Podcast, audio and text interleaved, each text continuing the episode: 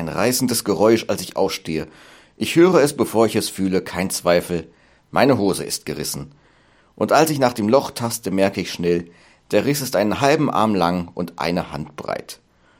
Zum Glück ist die Feier gerade zu Ende. Ich wollte sowieso nach Hause gehen. Aber so kann ich doch nicht auf die Straße. Nochmal Glück im Unglück. Ich habe einen langen Mantel dabei, der gerade so über den Riss reicht.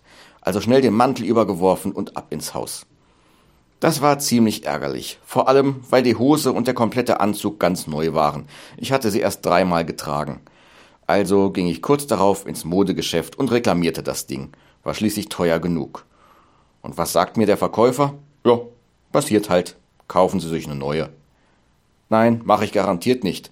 Beim dritten Mal tragen hat sowas nicht kaputt zu gehen.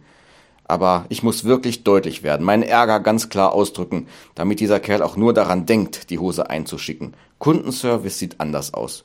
Und es war nicht das erste Mal in diesem Haus. Nein, die sehen mich hier nie wieder.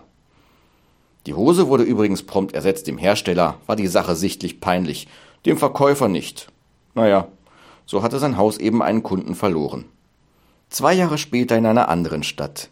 Ich will im örtlichen Modegeschäft einkaufen. Zufälligerweise brauche ich wieder eine Hose. Ich werde gut beraten, probiere die erste Hose an, die passt leider nicht. Dann kommt die Verkäuferin ganz peinlich berührt zu mir und sagt, Entschuldigung, wir machen heute Inventur. Ich muss sie leider rauswerfen. Tut mir wirklich leid.